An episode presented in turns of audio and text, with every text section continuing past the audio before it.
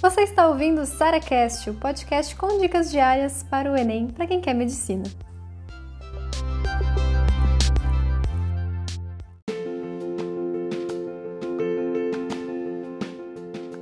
Olha só que pergunta maneira. Me perguntaram se eu estudava matemática todos os dias e se vale a pena realmente investir aí na matemática, fazer pelo menos algumas questõezinhas todo santo dia.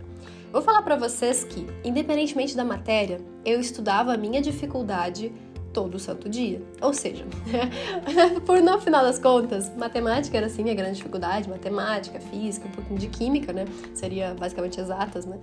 E isso acabou que fez com que meu cronograma, como eu sempre vou focar nas minhas dificuldades, investir na matéria que eu tô errando, com certeza foi a matéria que eu estudava todos os dias. Então foi quase como uma consequência, não como uma escolha do tipo, ah, vou estudar matemática todos os dias.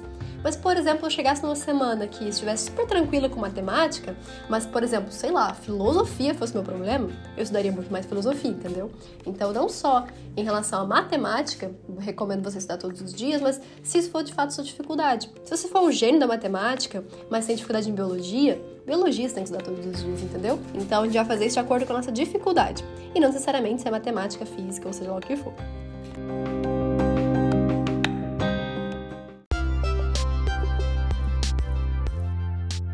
Você ouviu mais um SaraCast, o podcast com dicas diárias para o Enem.